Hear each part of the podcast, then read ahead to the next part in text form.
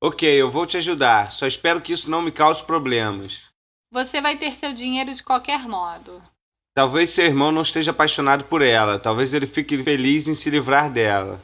Espero que sim. Isso certamente faria as coisas mais fáceis. Então o que você quer que eu faça? Primeiramente, me dê o número do telefone dele.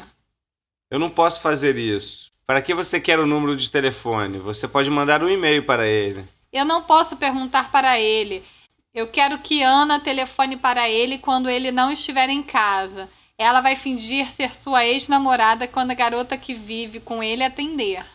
Agora veja o que você quer fazer. Você vai causar problemas. Isso vai deixá-la preocupada. Mas o grande favor que eu preciso que você faça é deixar Ana entrar no apartamento deles quando não houver ninguém lá. Eu não tenho certeza que posso fazer isso.